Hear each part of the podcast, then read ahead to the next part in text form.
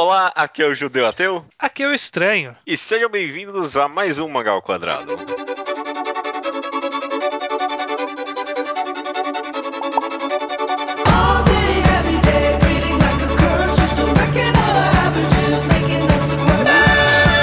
Seja bem-vindo então, Estranho. Já foi dito aí o Mangal Quadrado de número 129. Tudo bem com você? Tudo bem com você? Tô bem, tô bem. Aqui, tranquilo. Estou tentando criar um, um clima um pouquinho descontraído, porque quando eu ensaiava, ensaiava esse tema na minha cabeça, eu parecia muito ranzinza e cínico. Hum, Não sei, tô tentando criar um clima mais descontraído aqui pra ninguém achar que eu Entendi. sou muito velho. entendi. Mas vamos lá, vamos lá.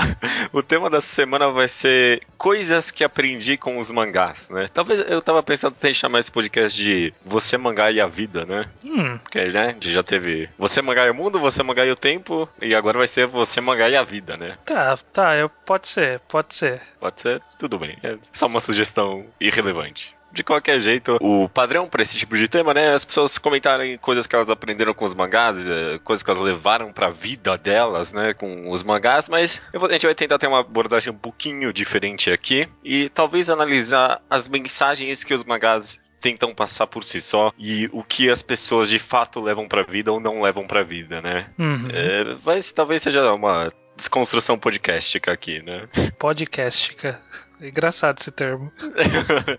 Mais um neologismo aí pro repertório. Mas ó, só- antes de começar sobre falando sobre a vida, sobre lições pra vida, eu concluí aqui que talvez tenha uma espécie de três tipos de lições, três tipos de experiências que a gente pode levar dos mangás pra nossa vida. Hum, Pode ter um conhecimento técnico, algo que eu chamei aqui de experiência metalinguística, a gente vai chegar lá, e de fato lições morais, que acho que talvez seja a parte mais polêmica. Mas vamos- eu queria começar aqui com o que é o mais simples, né, que é conhecimento técnico, sabe? É, coisas objetivas, conhecimento sobre a vida real que você aprendeu com os mangás estranhos. Você tem alguma coisa? Conhecimento pra vida real. Eu tenho algumas noções básicas de montanhismo. Eu coloquei isso aqui, mas eu me pus em dúvida, porque ah, quando eu paro pra pensar, acho que eu não sei nada de montanhismo. Eu sei que tem umas cordas, sabe? É, vai ser um pouco de história do Japão, Uhum. bem pouquinho. Eu aprendi algumas coisas. Me Pegou de surpresa a pergunta. Deixa eu ver se eu tenho alguma. Você aprendeu. Muita gente que vê hoje em dia do, do meu círculo social, pelo menos, futebol americano, fala que aprendeu todas as regras com Ice Shield. É, não todas, né? Porque o Ice Shield ele é aquela coisa, né? Ele é Uhum. ficção. É, por, por Então- isso que eu, eu nem falo isso. Eu nunca vi um jogo e eu acho que eu não conseguiria. Não sei dizer. Não, não é a mesma coisa se é Uhum. isso que você está se perguntando. Mas é uma boa, é uma boa base. Ensina bem devagarzinho até que é fácil para se aprender. Enquanto você vai pensando aqui, um exemplo muito bom que eu me peguei pensando agora, enquanto eu pensava no tema, é Real. Hum, Porque, é claro, sei lá, tem toda a experiência de blá blá blá, pessoas com deficiência sofrem, não sei o que, sabe? aham. Mas eu nunca parei pra pensar, antes de ler o mangá, na dificuldade que uma pessoa paralisada pro abdômen pra baixo tem. Sim. Porque, tipo, eu nunca parei pra pensar que, tipo, você usa os músculos seu- do seu abdômen, sabe? Pra, Sim. tipo, se agachar. E eu, eu nunca parei pra pensar, tipo, nas dificuldades que uma pessoa disso, que tem isso tem. Quando eu li o mangá pela primeira vez, ele res- representou o abdômen do cara como um barril. Eu parei pra pensar, caraca, meu. Pessoa que é paralisada por o abdômen pra baixo, ela não usa esses músculos aqui, eles são essenciais. É, pra ela conseguir ficar sentada. Você não consegue ficar sentado sem o músculo do abdômen. Eu nunca tinha parado pra pensar nisso, eu não sabia, sabe? Uhum. Essa foi uma experiência bem rica pra mim que eu tive com os mangás, de informação técnica, assim. Interessante, é, faz bastante sentido, porque eu, eu também não conhecia tão bem a fisiologia humana pra saber que realmente da cintura pra baixo você não consegue nem sentar, Uhum. Sabe? Que você precisa treinar melhor, é, até dá pra sentar, mas precisa treinar o corpo pra isso, que é alguma coisa complexa. Ut- Utilizar do impulso, né, que você tem do peitoral, é um negócio louco, cara. Eu, eu, eu- não tinha, nunca tinha parado pra pensar e o mangá me ensinou isso. Foi algo rico pra mim. Uhum. Você você tem mais algum exemplo? Você consegue pensar? Eu aprendi uns conceitos básicos de Go, não dá pra negar. Aprendi conceitos básicos de beisebol também, porque eu nunca tive saco pra beisebol. Aí lendo mangá de beisebol aprendi. Uhum. Não sei se Curioso. tem muitas coisas mais específicas. Essa é a mesma conclusão que eu cheguei, viu? Eu, eu olhei bastante a minha lista e demorou muito pra eu chegar e falar, ah, olha essa aqui. Eu- eu- tipo, o Real, por exemplo, é uma exceção pra mim, porque demorou bastante pra ver a minha lista e falar, ah, eu aprendi isso aqui com esse mangá, tipo, tecnicamente falando, sabe? Uhum. Mas eu consigo pensar em vários filmes, documentários que eu vi que eu aprendi muita coisa, sabe? É, porque o documentário ele tem um papel pra isso. O filme, mais ou menos, né? Ah, vai, você consegue citar vários coisa. filmes agora que você aprendeu coisas técnicas com eles? Ah, consigo citar alguns, sim. Não sei se E- consigo citar um monte, mas consigo citar alguns. Eu acho que talvez isso quer dizer algo sobre os mangás. Hum, Eu, Quando eu tava ouvindo aqui, eu parei pra mim mesmo e falei, eu não vou pros mangás pra aprender. Foi algo que eu simplesmente pensei aqui alto pra mim mesmo. sim. Eu não sei se isso quer dizer que a mídia seja uma forma ineficaz de aprendizado ou simplesmente a mídia não é levada o bastante a sério pra passar conhecimento pras pessoas. Mas aí que tá. Talvez a sua pergunta seja capciosa. Hum. Você vai pra filme procurando aprender? Você vai pra livro procurando aprender? Música procurando aprender? Eu vou pra alguns livros apre- tentando aprender e É. eu vou pra alguns filmes tentando aprender. Tentando aprender? Que filme Ah. que você vai tentar aprender o quê? Alguns documentários, por exemplo. Ah, não. Tá, tá, tudo bem, documentário vai. é um Documentário é exceção. É exceção, tudo bem, eu compreendo. É que nem ler biografia. Biografia é né, alguma coisa específica que você vai pra saber da vida da pessoa. Então talvez a pergunta seja capciosa em já p- e, e pensando, tipo, ah, eu não aprendo nada com os mangás, né? É, então, é que aquela coisa. O mangá, ele é uma, uma mídia de arte. Né? Uhum. Não há mais discussão nisso, a gente já até discutiu uma vez há Várias. 45 anos atrás no Sim. programa Se Mangá Era Arte. E o papel da arte não necessariamente é o aprendizado, né, na verdade. Uhum. Na- Na verdade, assim, pergunta super filosófica. Qual Diga. é o papel da arte? Pra que, que serve a arte, na sua opinião, Judeu? Cara, acho que eu nunca- não parei pra pensar nisso. Eu quero dizer que entretenimento, enriquecimento próprio, tá, tá, não sei. Depende de, de cada obra, né? Hum, Mas é, se você talvez chegar pra mim o que eu quero com os mangás, eu também não vou saber responder. É, então. A minha resposta pra pergunta qual é o papel da arte, a minha resposta pessoal, é, é ampla o suficiente pra se encaixar essa discussão. Que pra mim o papel da arte é provocar sentimentos e sensações. E sem- sendo amplo assim, o aprendizado pode se encaixar em alguma dessas características. O aprendizado está envolvido com sentimento, com alguma Em- sensação, uma emoção. Emular emoções, né? É. Então eu acho que aí se encaixa o papel da arte pra mim. O mangá sendo uma arte, ele tem então esse papel de causar alguma sensação ou sentimento. Muitas vezes, pra maioria das pessoas e pra maioria das vezes, é simplesmente diversão, entretenimento. É você ter um passatempo, alguma coisa que faz você ficar ter uma sensação boa, né? Tanto que cai naquela discussão que a gente teve de mangás tristes no Triste, podcast sim, sim. que é sobre outros ranges de sentimentos e tal. Eu acho que o aprendizado que pode surgir a partir de uma leitura de mangá, ele é tangencial ao fato da arte poder te ensinar algo ou não, sabe? Porque toda arte pode te ensinar algo se você não conhecia aquilo. Mas eu acho que não é tão intencional assim, sabe? Você aprender alguma coisa, justamente tangencial. Pelo menos no, no sentido de conhecimento técnico, né? De coisas pra vida real que você pode usar, por exemplo. Sim, né? sim, nesse, nesse sentido sim. Não é. É. não é Normalmente uma o mangá te obrigação, né? É, normalmente uma história narrativa, ele te ensina alguma coisa didaticamente, que existem mangás que de vez em quando dá uma parada e fala alguma coisa didática, quando é uma informação relevante pro enredo da história. Uhum. É difícil ter um mangá que o foco dele é te ensinar. Ele deve existir, né? Mas, por exemplo, a bomba de Hiroshima, você precisa saber o mínimo sobre a bomba de Hiroshima pra você poder ler em pés descalços. Então, vira e mexe, em alguns casos específicos no, de passagens, ele coloca lá um recordatório explicando quem que são aquelas pessoas, o exército, por que, que um menino de 15 anos está se alistando no exército, sabe? Va- várias pequenas coisas que você vai aprendendo porque é importante para a narrativa da história e não porque ele está querendo te ensinar aquilo. Uma espécie de aprendizado tangencial, né? Exatamente. Exatamente. Uhum. É- não é necessariamente objetivo da mídia, mas pode ter, né? Sim. Mas ainda assim, acho que talvez seja relevante isso. Mas ainda acho que por dentro eu sinto um pouco, talvez, que os mangás passam conhecimento de menos pras pessoas. Não sei. Não, Sei. acho que você está sendo preconceituoso. Preconceituoso, né? Porque pra mim é a mesma coisa com qualquer mídia. Eu não acho que, Uhum. que filme me ensine mais do que um quadrinho, por exemplo. Tudo depende da história. É que eu acho que com o quadrinho, talvez o negócio seja que a gente lide mais com fantasia, né? Por exemplo, o, o que há pra se aprender de técnico em Music of Mary, Gun, Gon e Blame. É, o, que, o que que é pra se aprender técnico em Avengers, Transformers, Mas, mas não, o que eu quero dizer. Ninjas? O que eu quero dizer é justamente que os mangás, eles são mais focados em fantasia porque é mais fácil produzir fantasia, né? Mas filmes, às vezes, são mais focados na, em, em acontecimentos da vida real, né? Hum, também discordo.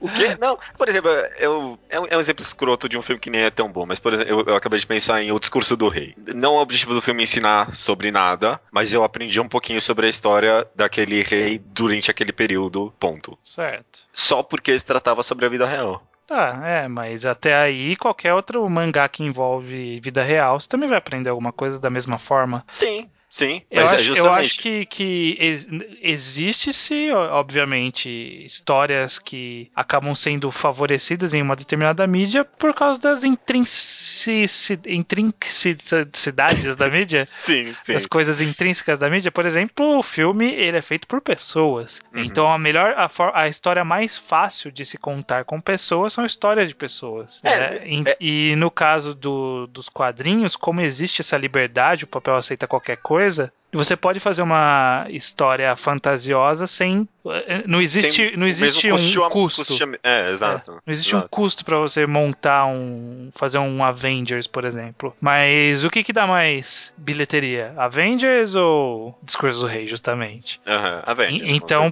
por isso que no mangá acaba sendo mais comum a gente ver história de fantasia, alguma coisa muito diferente, porque é uma coisa que atrai bastante o, o- o ser humano. O ser humano ele gosta de, de pensar um pouco fora do mundo cotidiano e tal. É, não, cara, longe de mim falar que uma mídia é melhor que a outra porque tem mais.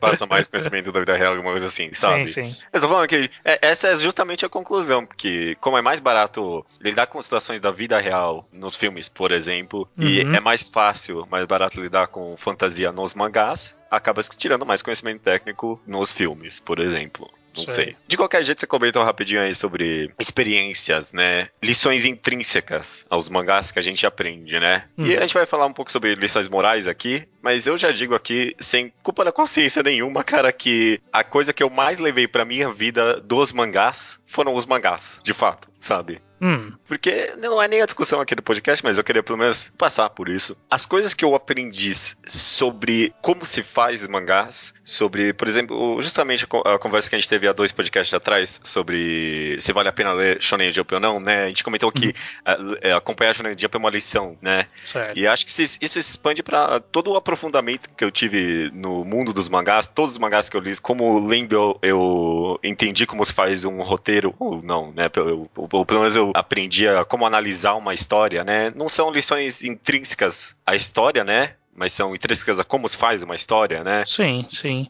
Foi- é, foi- é- é própria do formato da mídia você aprender. Você aprende sobre o formato da mídia lendo aque- a- a- é, aproveitando aquela mídia, né? Lendo, assistindo, ouvindo, o que seja. Isso, é, pelo menos só de passagem, eu queria comentar que eu, eu acho que isso formou bastante da pessoa que eu sou hoje em dia, sabe? Hum, todo esse conhecimento de analisar outras mídias, quando eu vejo um filme ou quando eu vejo qualquer outra mídia, eu lembro de mangás, sabe? Mangás estão embutidos muito fortemente na minha memória, às vezes mais do que, ou pelo menos em maior quantidade que outras mídias, sabe? sim. Sim, concordo, concordo. Aquela coisa de você. é, eu acho que, que você gosta bastante de uma mídia quando você começa a imaginar uma história de outra mídia naquela mídia que você gosta. Você, você tem disso? Sim, Tipo, sim. quem, quem gosta muito de filme, lê um livro pensando no filme daquele livro.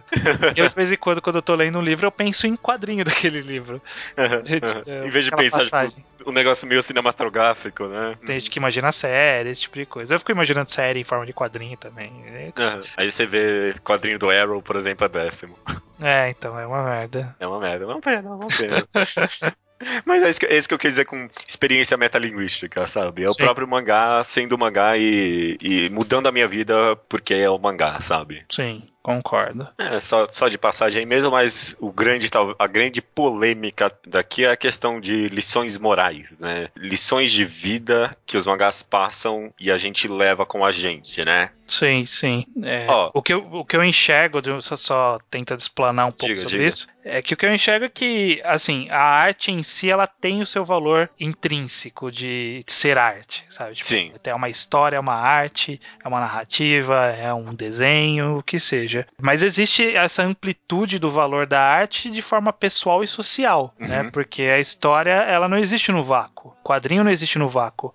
Quem está consumindo aquele quadrinho é uma pessoa. Quem fez aquele quadrinho é uma pessoa. E você está inserido numa sociedade e aquele quadrinho ele é absorvido de acordo com suas visões de mundo, com a pessoa que você é, com a sociedade Toda a que você foi sua bagagem de experiência de vida, né? Exatamente. Então, é, é- ela é afetada e afeta você de forma pessoal e social também, eu acredito. Mas antes de eu te fazer essa pergunta de quais mangás mudaram a sua vida, eu, eu quero começar, eu quero falar um pouco mal de pessoas, se você me permitir. É, vai lá. Porque tem uma coisa que eu odeio, que é aqueles. Você já viu aqueles quadrinhos que é o que eu aprendi com os animes, sabe? Hum, Aí, tipo, ah, com One Piece eu aprendi que eu devo confiar nos amigos, sabe? Sei. Com Dragon Ball eu aprendi que você não pode deixar de levantar os braços, sabe? aham, sei. Eu acho isso ridículo.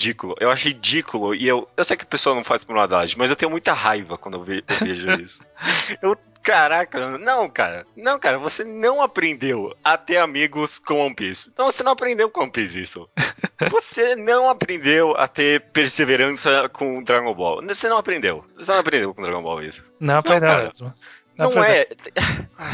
É. Vo- Você pode até levar essa ideia pra você, mas não quer dizer que você mudou sua vida por causa disso. Eu acho que é muito complexo. Tipo, ah, eu aprendi a jamais desistir. Não, mentira! Todo mundo Não. desiste, sabe? Não vem com essa de que eu sou o Luffy e eu vou levantar quantas vezes me derrubar. Não, Não, sabe?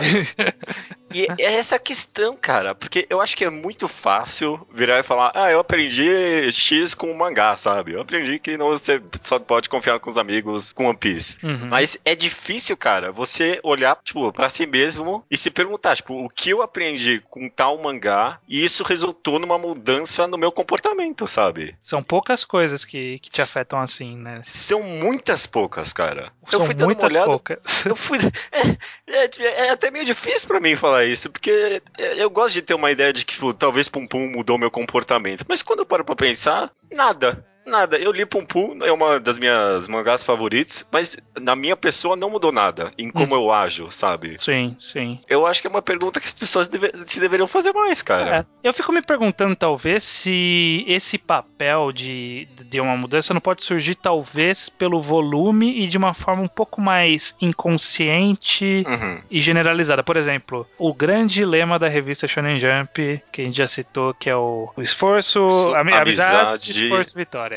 É, não, é. Esforço, amizade e. Vitória. Vitória, é. Vitória. O que, que é isso, É. né?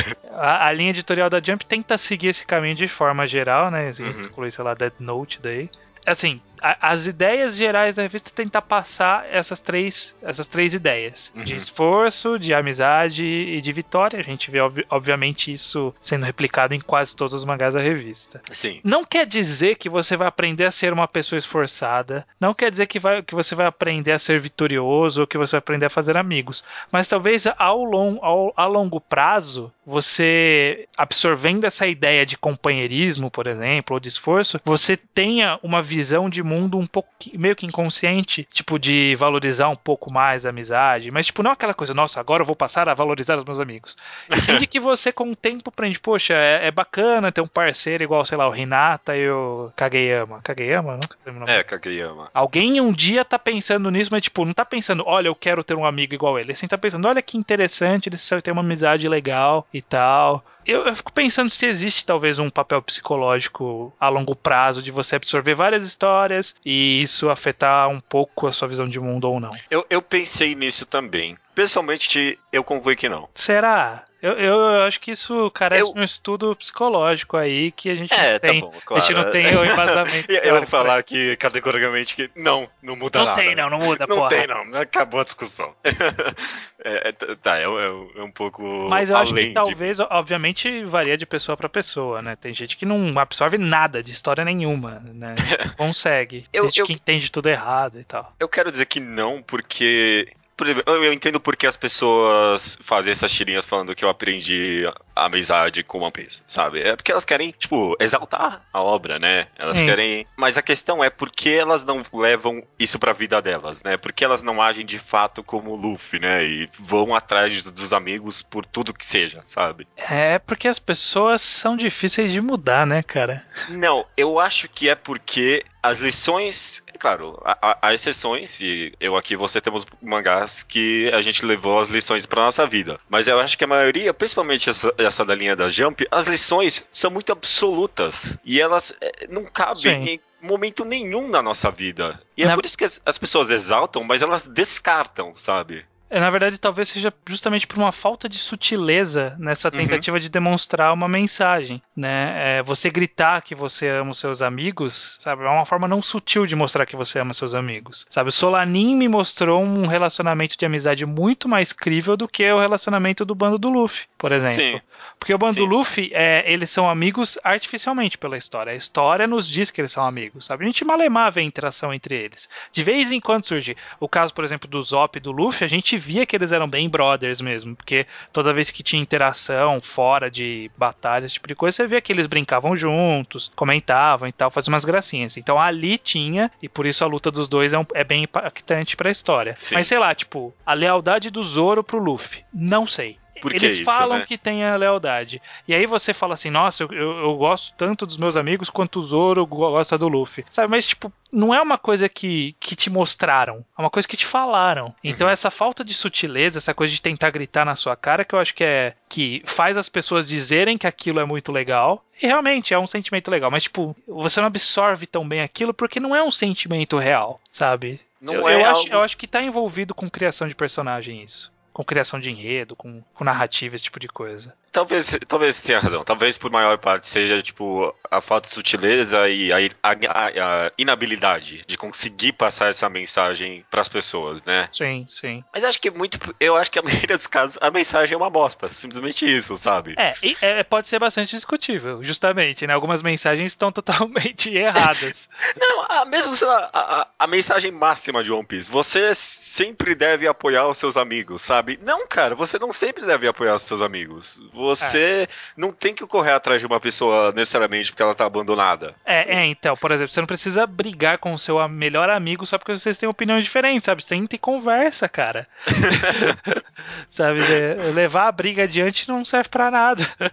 Talvez, num certo aspecto, cara, essas, essas mensagens dos mangás sejam até pejorativas pras pessoas. Se, se esse negócio aí que você falou de que a, a longo prazo pode ser que modifique inconscientemente alguma coisa do pensamento da pessoa, pode ser muito pejorativo. Porque, a, a, sei lá, a ideia de amizade em One Piece até é um- mais ou menos bonita, não muito ainda. Mas em Naruto é algo totalmente doentio, sabe? É, por exemplo, essa questão de a longo prazo ser nocivo é justamente a grande briga da representação feminina em qualquer mídia, em qualquer história, porque é uma coisa que foi se criando ao longo do tempo e são ou, aqueles tropes femininos que transformaram a mulher em algumas coisas específicas e nada além disso, sabe? Então acabou meio ficando incrustado na mente das pessoas a incapacidade delas de ver uma coisa diferente. Por exemplo, eu vi gente esses, esses tempos atrás conversando, acho que foi grupo do Genkidama, alguma coisa assim, onde mais seria, um cara falando que ele não gosta de histórias com protagonistas femininas. Simples assim. Essa é a declaração. Eu não gosto de protagonistas femininas. O que leva essa criança, que ela deve ser uma criança, o que leva essa criança a pensar desse jeito? É. Sabe? Ela não ter sido exposta direito a, a uma forma representativa da, da mulher direito. Aham. Sabe? E, e até, sabe, não é. Às vezes tá representado errado, mas mesmo se não tivesse, até pela falta de representatividade, sabe? Por Sim. ter poucos personagens. Justamente. A, a própria, sei lá, a própria menina se vê incapaz de se espelhar, né? De ter um herói, Hum. ou no caso, uma heroína, né? Pra quem se espelhar, pra quem se basear, né? Sim, sim. Na verdade, é, até, É assim até que você mata sonhos, cara. O grande problema é você justamente mostrar que, tipo, olha, os homens são esses daqui, são os protagonistas, e esses valores são intrínsecos de protagonistas masculinos. E aí, quando você faz uma protagonista feminina, você faz, olha, esses são os valores femininos, e separa os dois, sabe? Mas a gente so- somos todos seres humanos. Então, te- temos muitos valores compartilhados. Por que não valorizar esses valores compartilhados em alguma história? Uhum, Sabe? É, é aí que se acerta muito seinens, joseis, e é onde falham muito shoujos e, e shonens, né? nessa dicotomia errada, de que, ó, claro, existem-se é, dilemas e problemas intrínsecos do homem e da mulher, mas de uma forma geral, todos temos problemas similares, sabe? vida? É, e, e a maioria dos mangás de fato tratam problemas similares. O, sei lá, o, o que é mas, o que é intrínseco ao homem em Bleach, One Piece e Naruto, dos protagonistas? Nada. Nada, nada pra mim. Então por que Mas represent- eles passam a mensagem que o intrínseco do homem é proteger a mulher. Pois é. Não, e mesmo tirando isso, se é intrínseco ao homem, por que a representatividade não é 50-50, que nem é na vida real, sabe? Uhum. É algo a se pensar, né? É. Então, talvez, se, se esse negócio aí de ser nocivo a longo prazo, pode ser nocivo mesmo, cara. Pode ser nocivo. Você É, ia e- puxar o exemplo do Naruto, né? Que. É, não, justamente porque eu, eu tava pensando aqui nas mensagens que o Naruto passa. Terríveis, cara. Terríveis Ah, pra, pra primeiro. pessoa. Primeiro, sempre a mulher tem um pra- papel de suporte. Não, To- todos os times, a mulher tem papel de suporte. até nas mensagens, tipo, claras do mangá. O que o Naruto sempre fala, nunca vou voltar atrás das minhas palavras. Não, cara, você não pode ser assim na vida real. É. Esse é Você- o meu jeito ninja, não, cara? Não, se você fez algo errado, você pode voltar, sabe? Você que pode aprender, falar, eu tem que errei. aprender com os erros, cara. É, eu, eu não devia ter falado isso pra você. Eu não devia ter prometido que eu ia resgatar o Sasuke e agora arru- arruinar a minha vida inteira por causa disso. E levar tudo às últimas consequências pra poder resgatar esse aquele cara. Essa, Não. essa amizade muito mal representada, inclusive, né? Exatamente, né? Aí, ó, de novo, né? Esse problema de. a dificuldade de passar a mensagem, né? Cara, essa amizade não existe, nunca passou essa mensagem. Gritou-se que existe essa mensagem, né? Mas é, nunca mostrou pra gente essa amizade. E, Sabe, eu- o, o Kizami e o Itachi tinham uma amizade mais melhor desenvolvida do que o Naruto e o Sasuke. Sim, tinha mesmo, cara. Tinha mesmo. Por exemplo, uma mensagem que tem em quase todos os shonens. Nunca desistir do seu, do seu sonho. Cara, a vida não é simples assim. Na É. boa, os sonhos mudam, sabe? Sim. Você não tem que, tipo, fixar sua cabeça num negócio só e seguir aquilo cegamente pro O resto resto da da sua vida, vida. principalmente quando você tem 14 anos, cara. Você não sabe de nada quando você tem 14 anos. Sabe, sua vida vai mudar tanto depois dessa idade, você não precisa pautar o resto da sua vida naquilo. Pois é. É, a a própria mensagem de mangá shonen de esporte, por exemplo, que é aquela coisa de, olha, não importa que a outra escola, eles tenham um financiamento momento multimilionário para treinar um time com 45 participantes, com a elite do resto do país inteiro, porque não importa eles terem tudo isso, porque se você se esforçar, você ganha deles. Não, cara, o mundo não é assim. Não é assim, o esforço nem sempre ganha. O esforço nem sempre ganha, a sua força de vontade é muito importante, é muito legal você combater. Mas, cara, você não vai vencer. E aí, é- é- esse negócio de victory que é tão problemático, né? Tipo, você pode conseguir, por exemplo, fazer que nem, eh, sem querer dar muito spoiler, fazer que nem Slandunk, sabe? Dá pra você conseguir um feito que é muito complicado. Só que, tipo, você não vai conseguir fazer esse feito muito complicado repetidamente várias vezes seguidas, sabe? Até você ser o campeão mundial do basquete. Aham, aham, aham. É, Além não é do que- simples assim. Além do que, é ci- cientificamente provado que a- a- os maiores esportistas do mundo são geneticamente destinados, sabe? Ah, é? Então, é, é. Por exemplo, Michael Phelps em- do- da natação lá. Ele tem, um, tipo, o corpo pra natação, sabe? Sim, sim. Não é só, tipo, treinamento, é geneticamente. E, e Então- curiosamente, quando aparece algum personagem em mangá de esporte que ele tem, tipo, corpo perfeito pro esporte, não necessariamente ele, tipo, ganha-se do com o esforço dele, sabe? É, ganha cinco com força. E do Michael Phelps, eu tenho muita certeza que várias pessoas que nadaram contra ele se esforçaram muito mais do que ele. Sim. Mas não ganharam. Não ganharam. infelizmente, cara. Acontece. O ca- o cara, o cara fumou maconha antes de competir e ganhou. E você que treinou, tá correndo há 45 horas, você não ganha dele, cara. Você não, porque a vida não é assim, a vida não é feita de absolutos, né? Que nem esses Sim. mangás querem passar, né? Eu acho que, que a, a mensagem do esforço é uma mensagem boa. A mensagem da vitória pode ser nociva. É, né? Talvez o problema é que a vitória nos mangás seja recompensa pro esforço, né? É, então. É porque aí cai, cai Talvez- naquela questão da narrativa, né? Porque narrativamente a gente espera que o esforço seja recompensado. Né? Então, talvez. É, é isso que eu ia falar. Talvez a dica pra quem for fazer um mangá aqui, né? Já, já- a gente que já é meio. tem uma prepotência nisso aí.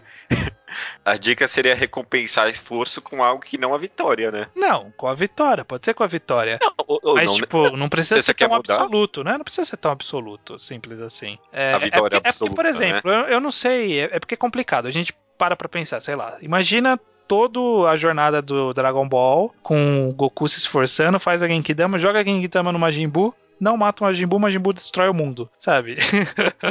não é uma mensagem legal pra se passar. E, essa é uma mensagem explícita não legal de se passar, sabe? Porque é uma coisa desmotivadora. E a gente cai num outro- numa outra questão, né? Tipo, a criança quer ver coisa alegre, enquanto o adulto ele quer ver uma coisa mais é, verossímil. Então, talvez pra criança essa mensagem positiva seja mais importante. Não sei. Não sei. Eu não sei qual é o impacto psicológico disso. Sabe? É, Mas eu acho que não seria legal você destruir a, a esperança das crianças e, tipo, matar o personagem preferido dela porque ele se esforçou, mas o outro era mais forte, o que, que vai fazer? Não, a dificuldade tá aí, né? Em saber recompensar o esforço com algo que não seja a vitória, né? Mas é, é, é, eu acho que a gente tá sendo um pouquinho cínico aqui. E a gente tá Tipo, sendo bem ranzinza, inclusive. Não Eu pode fazer falei? história feliz. O que, que eu falei no começo do podcast, cara? Mas Tudo bem, tudo bem. É, então, é justamente aí cai naquela coisa. A arte ela tem o seu papel. O seu papel de arte e tem o seu papel social. No papel de arte, faz muito sentido o esforço recompensar a vitória. Porque não teria motivo de você mostrar o esforço pra mostrar que o cara perdeu depois, sabe? A não ser que você queira Aham. mostrar uma, uma mensagem nua e crua. E aí seja a intenção causar esse tipo de sentimento específico. Mas narrativamente faz sentido o esforço levar à vitória. No, É. é, a jornada do herói, todo esse tipo de coisa. Aí, aí a gente cai pra outra parte, né? Que essa é a, é a- é a parte arte. Agora a parte social, pessoal, é, é uma mensagem que é- pode ser perigosa, dependendo do- de como você absorve. É aí que, que volta-se pra nossa primeira questão, né? Tipo, essas mensagens gritadas, será que causam impacto mesmo? Ou será que são as pequenas coisas que levam, faz a gente levar pra vida? É difícil pensar nisso, cara, né? Às vezes eu penso que, é, é claro, é, não- as coisas não mudam a gente fácil assim, né? Uhum. É, é um, é um amálgama, amálgama, né? De Sim. coisas que formam a gente, né? Sim. Várias experiências. Poxa, não é, não é só de mangás que alguém é feito, né? Por mais que. Uhum. Mesmo se alguém só leia mangás, não é só de mangás que você é feito, sabe? Você Sim. é feito da sua experiência na vida fora. Inclusive, o próprio conceito do Coming of Age é pegando essa ideia. Ele produz a arte atacando justamente esse sentimento, que é tipo, olha, eu sei que existe esse sentimento por aí, é, pessoalmente as pessoas possuem essa passagem na vida, e eu quero que é, contar uma história que atinja esse sentimento das pessoas. É, é justamente pensando no social que se é feito esse tipo de história, por exemplo. É um tipo de história. É complexo, cara. É complexo. Eu acho que é, é algo que as pessoas não pensam tanto, talvez. É porque é, aquela coisa, talvez seja, seja inconsciente mesmo. Né? É bem, bem complexo isso. É. co- Você tem algum, alguns exemplos, É. aí puxando o que você falou, alguns exemplos que você consegue pensar que você conscientemente racionalizou a mensagem daquela história e ou Então. levou pra vida ou te modificou de alguma forma? Sim, sim. Vamos, vamos partir para os exemplos. Eu, de todos os mangás que eu li, eu consegui pensar em dois. Que eu li e me mudaram na hora, sabe? Então, não Hum. na hora. Eu, tipo, depois de reler, eu depois de pensar bastante. Mas eu, eu digo isso porque são obras que sempre voltam na minha cabeça, sabe? Eu Uhum. passo por uma situação e eu penso naquela obra, sabe? Sim. Uma é Game Pass Descalços. Uhum. Eu, eu acho que eu, eu levei pra vida.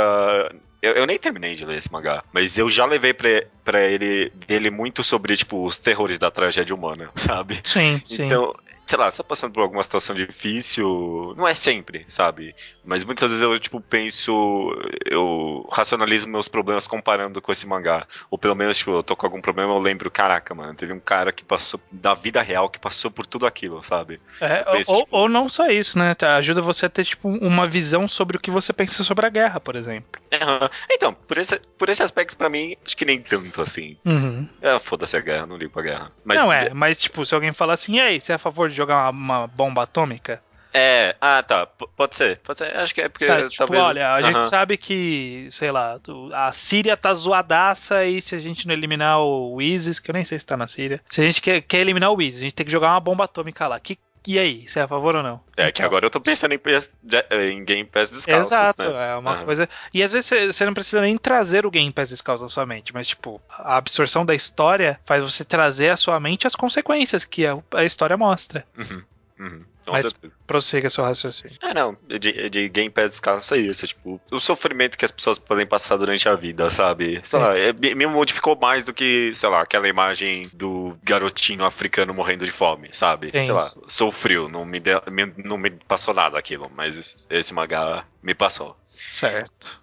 Um segundo aqui que eu pensei. Eu não tô forçando, mas é, é, é sério mesmo, acho que mudou bastante. Um momento um pouco introspectivo aqui é o Nani Master Kurosawa, viu? Hum, Apesar de não ser a mensagem do mangá, eu acho que eu peguei dele. Eu, eu anotei isso aqui, ó. A superação da sua pessoa interior que impede você de ser o que você quer ser. Nossa, essa frase tá muito mal escrita. Mas, tipo, eu, eu, eu penso no mangá. Eu, eu sempre penso nesse mangá quando.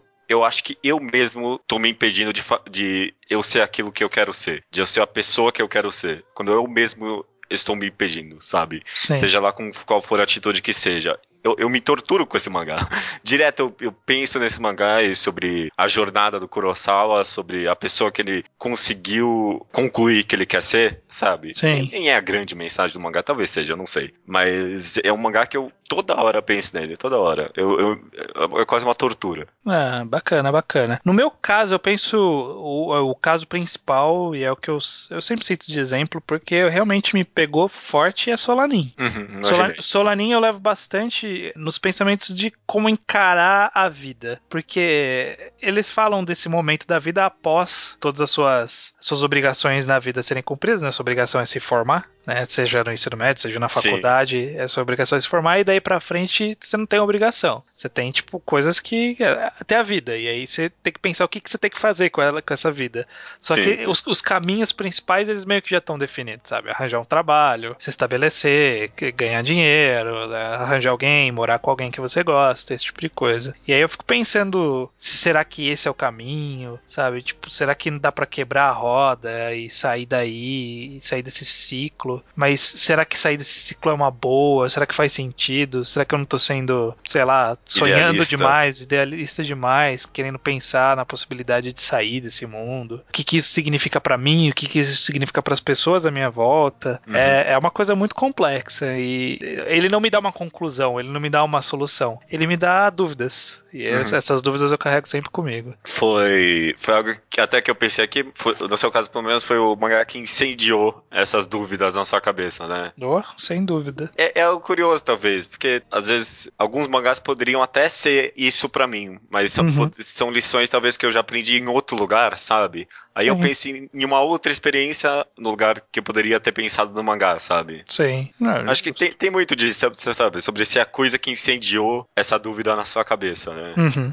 Sabe? A- Ser a primeira. Um outro caso que eu consigo pensar ah, num, num nível não tão profundo quanto Solanin, mas que eu carrego um pouco também, é de 20th Century Boys. É a ideia geral da vida adulta do Kenji, sabe? Tipo, da vida do Kenji dos amigos. Sabe aquela coisa de tipo, porra, você tinha muitos amigos quando você era criança, muita gente que você cresceu e que você curtia muito, que era tudo na sua vida, era a galera. Uhum. E aí, tipo, em algum ponto da sua vida você vai se separar e é isso, sabe? Tipo, aceita. Você ainda vai gostar muito das pessoas. Quando você encontrar, você vai considerá-las pra caralho, vai conversar, ficar o dia inteiro. Mas você não vai levar todo mundo pra sua vida, sabe? É, Sim. é, é engraçado pensar nisso. E eu, eu sempre me pego pensando nesse tipo de coisa. sabe? Tipo, puta, tudo que eu deixei pra trás. E não é uma coisa intencional. Acontece, é vida. Eu, eu nem lamento, sabe? Eu só fico achando uma coisa curiosa, né? O nosso passado, essa, essa coisa ser tão comum é, a todo mundo e acontecer o tempo todo, eu acho muito louco. Legal, cara. Legal. Bem introspectivo esse podcast.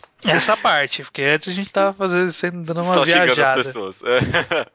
Mas, terminando aqui, eu só vou mandar a pergunta pro pessoal aí. Lições técnicas, talvez um pouco de experiências metalinguísticas e lições morais pra vida, né? O que, que vocês aprenderam nos mangás? Aí alguém vai falar que aprendeu a gostar muito dos amigos. Acho que ninguém vai ter a coragem depois de escutar esse podcast, não. ninguém, ninguém vai ter a cara de É pau. complicado isso. Vai ter porque você falou isso agora. É, é porque nem sempre a gente racionaliza essas mensagens. A gente fez justamente essa brincadeira nesse podcast de racionalizar esse tipo de coisa. Mas a maioria das vezes a gente não para pra racionalizar. Vai ser interessante que os ouvintes vão racionalizar com a gente. Além do que, eu não, eu, não, eu não sei o que passa na mente de cada pessoa, né? Às É. vezes a pessoa realmente aprendeu com a pisa Ah, a valorizar os amigos. Ainda com uma coisa meio twisted, né? Mas aprendeu.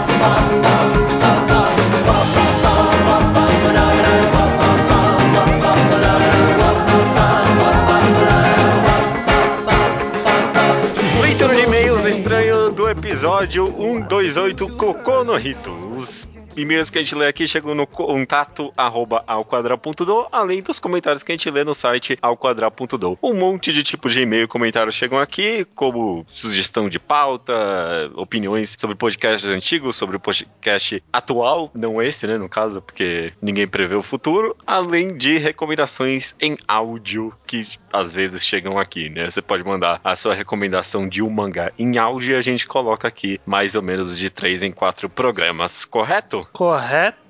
Vamos lá então para os primeiros e-mails e comentários desse último programa. Is- Começando pelo Slowpoke Report, que é justamente falar de mangás antigos que foram recomendados e tudo mais. É uma putaria essa sessão aqui, né? Qualquer não coisa. Tem, não tem regra. Começando por um Slowpoke Report meu, olha só. Pois eu é. li o Nickelodeon, que você falou que ele é no último programa e que o Naraki Sim. recomendou alguns programas atrás. E é muito divertido mesmo. Uhum. É, é bem. Você nem vê passando os volumes. É. Tão, tão tranquilão que são as histórias. Qu- Quando você começa a engajar na história, ela acaba e fala, ô. Pô, é, justamente quando eu tava querendo saber mais, ela acaba. Poxa, uma pena, né? Eu queria saber um monte da- das histórias, né? Da menina assim a mão, um monte de coisa. aham. Eu queria saber como seguir. Algumas até apareciam de novo, alguns personagens. Achei legal isso. E é uma mangá que podia seguir pra sempre, tranquilamente. Né? Sim, podia sim. Mas é bacana, gostei da recomendação. Funcionou legal. Uhum. Eu também li a recomendação que vai ser falada essa semana, mas por questões de time travel eu não vou comentar sobre ela agora. Mas gostou, não gostou? Eu não entendi. Não, eu, eu compreendo, compreendo. Mas é no mínimo interessante. É, semana que vem eu comento sobre ela, pra não Ok, ficar distante. Ok. O próximo aqui no Slowpoke Report é o Vitor Donato, que terminou de ler Slam Dunk. Achou o começo um pouco chato, compreendo, mas é, quando pegou o embalo não conseguiu parar de ler, também compreendo. Se tornou o seu mangá terminado favorito de todos. Também quer saber se temos alguma recomendação de mangá ao estilo Villain Saga, para ele aguentar a espera dos volumes da Panini. Tem alguma coisa bem parecida com Villain Ixi, Saga? Eu não sei. Pessoas diriam Berserk, eu não tenho certeza se é parecido ou não. É parecido, mas. É, não, é bem parecido. É bem parecido, eu diria. Hum. É, é- eu não gosto muito, mas pode ser que você goste de Historier. É, pode ser. Dizem que é. É, é, é o que eu penso que é o mais parecido com Vinland Saga. Talvez. Em certos aspectos. Talvez. Você pode ler, pode ler Historier. Você vai gostar, cara. Se é, se é algo parecido com Vinland Saga que você tá procurando, manda a bala em Se Historier. você tiver dúvida como escreve, é, é igual história trocando o A por um E. Exato. História. Finalizando o Slowpoke Report com o Naraki, que não leu nada. Na verdade, ele recomendou pra gente um mangá chamado T-Rex no Canojo, que é um mangá com um T-Rex, uma T-Rex moe. Eu já li esse mangá, é muito bom mesmo. Cara, parabéns, japoneses. Parabéns, japoneses, realmente. Caraca, Realmente. até T-Rex, malandro. Depois da barata, eu falei, não, barata é o máximo, né? Não, Não, mas esse do T-Rex é uma coisa diferente, você leu, né? não, não li. Ah, Não, não. abri e dei uma olhada por cima. Não, não é Moe. Ah, Eu, eu não quero estragar, mas é tipo, ele pega o T-Rex de verdade, tipo, é, é mó realista a arte do mangá. E aí cria uma, ce- uma, um, um T-Rex é, tsundere, umas coisas assim, sabe? Oh, God. É, é muito engraçado, é bem engraçado. Lê, lê esse mangá, cara. Quem sabe, né? Indo para os comentários do site e alguns e-mails um pouquinho mais curtos, tem o Rafael HQ, que comenta que em português só tem, li- é, só tem escaneado, só tem traduzido só até o volume 12. Que pena. Será? Porque eu lembro que o Shin Sekai Scan estava avançando bem. Eu não sei como que ele ficou. Porque o Ska terminou, não sei como que ficou a tradução, se eles. Eu acho que não terminou, porque ele não foi a única pessoa que falou que não terminou em português. Deixa eu Tava ver. esperando voltar alguém. Pena então, uma pena. Alguém tinha que pegar isso aí, né? Mas não sei.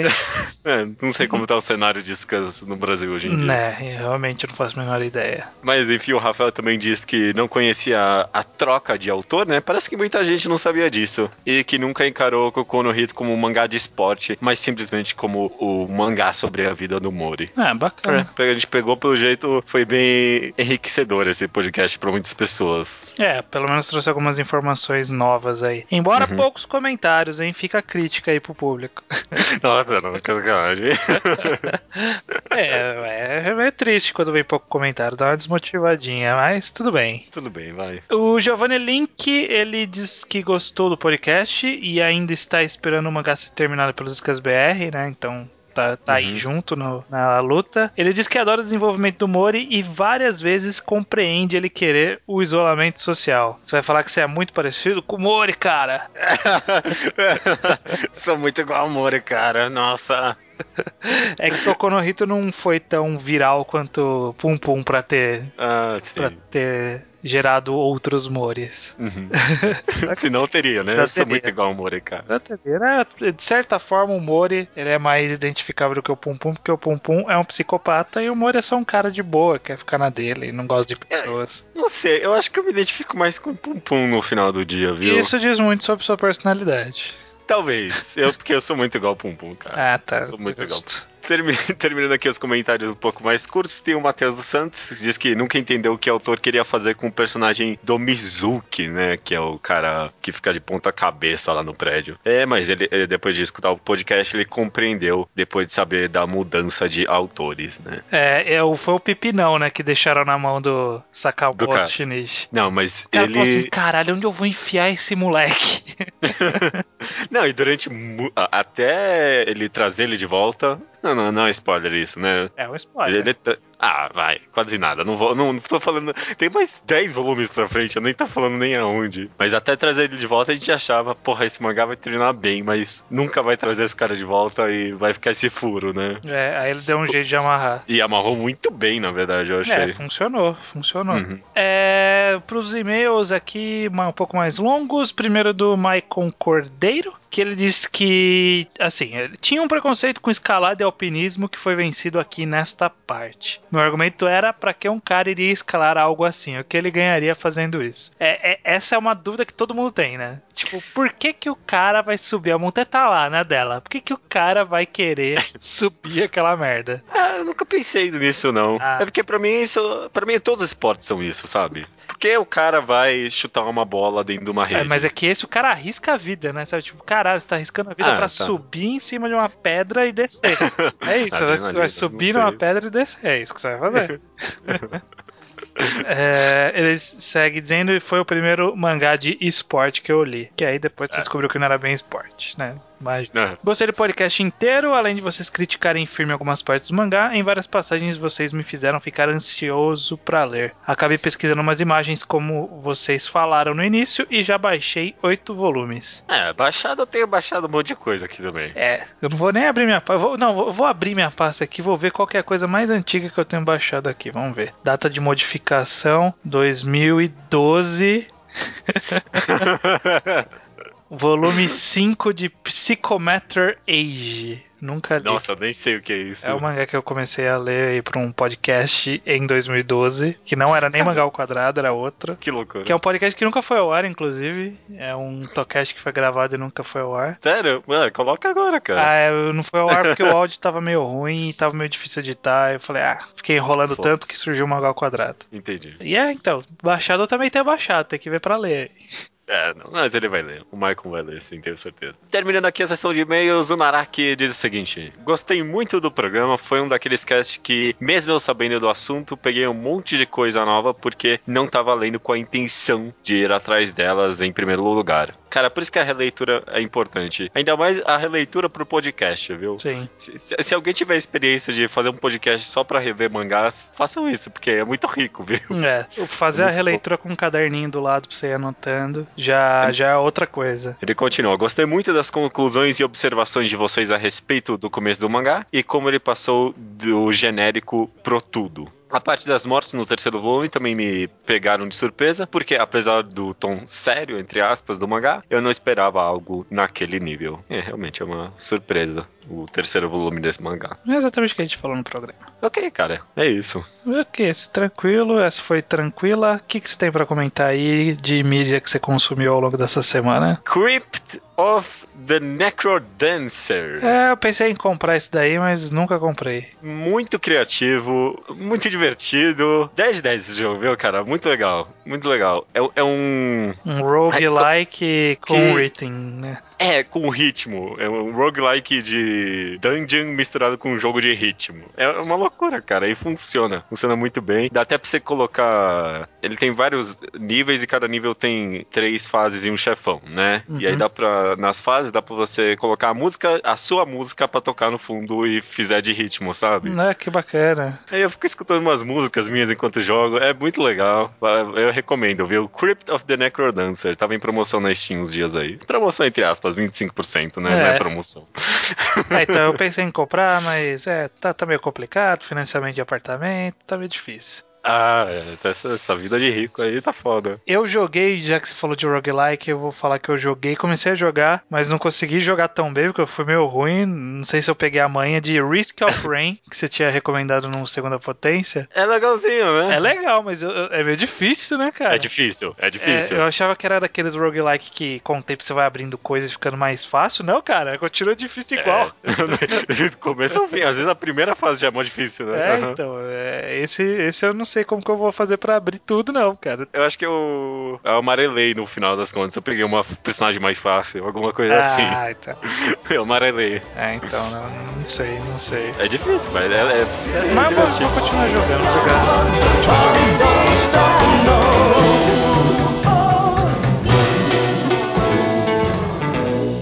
Yeah, shoot, man. That's right. Slow down, you've got to slow down and take it easy. Recomendação da semana é minha, estranho. É sua. Semana vou recomendar um one shot. Faz tempo, né? Nem tanto, mas. Ah, não? Qual qual foi o último one shot Ah. que a gente recomendou? Nem, né? Ah, não vou perguntar, isso é muito sacanagem. Acho que foi o do Leonardo Souza. Não tem nada a ver com, com o tema da semana. Porra! Eu tava esperando a relação. Mas é um shot muito simpático e eu acho que ele brinca muito com a perce- percepção de tempo durante uma leitura. O nome é Slow Down, é sobre um, um rapaz, um homem que tá numa experiência em que foram inibidos todas os sentidos dele. Ele tá ciente que ele tá nessa experiência e aí conta, sei, não vou, não vou dar spoiler, mas enfim, aí conta a história dele dentro dessa experiência num quarto fechado, sem poder sentir nada, nem escutar nada e com a visão bem embaçada, assim. Uhum. Tem 11 páginas. É muito curto, mas sempre que eu releio esse mangá, eu tenho a sensação que ele, sei lá, tem umas 30 páginas. Parece tão comprido. Eu acho que tem até esse fator meio. Tipo, ele parece que ele tá emprisionado ali há muito tempo, e aí você parece que você tá lendo o mangá há muito tempo. Acho, um- acho uma curiosidade muito legal desse one shot. Ele, ele tem um twist interessante no final. É, é legal. É muito, é muito divertido esse one shot. Vale a pena ler, sim. Slow down. Hum, beleza, beleza, achei. Já abri aqui, acho que eu vou ler daqui a pouco, mas por questões de edição eu só vou falar no outro podcast. Na próxima leitura de e-mails do outro, porque se eu for falar no desse, eu vou falar que eu li antes de você recomendar. né? não tem problema, não tem problema. Você fala, ó, sobre Não. a recomendação que o Judeu vai dar daqui a pouco, você fala, ó, foi legal, ou não foi legal. É, pode ser, pode Sem ser, dar spoiler. pode ser. Acho que eu já fiz isso uma vez. Mas eu vi aqui abrir, só achei ele no mangá Fox, e só tem um tópico de discussão no mangá e, e chama, Se chama Too Creepy. Too Creepy. É um Josei, diga-se de passagem. Olha, é curioso. V- vamos ver isso aí, vamos ver isso aí. Beleza, cara. Recomendação da semana é essa, Slow Down. E Uhum. agora só resta dizer até semana que vem. Até semana que vem.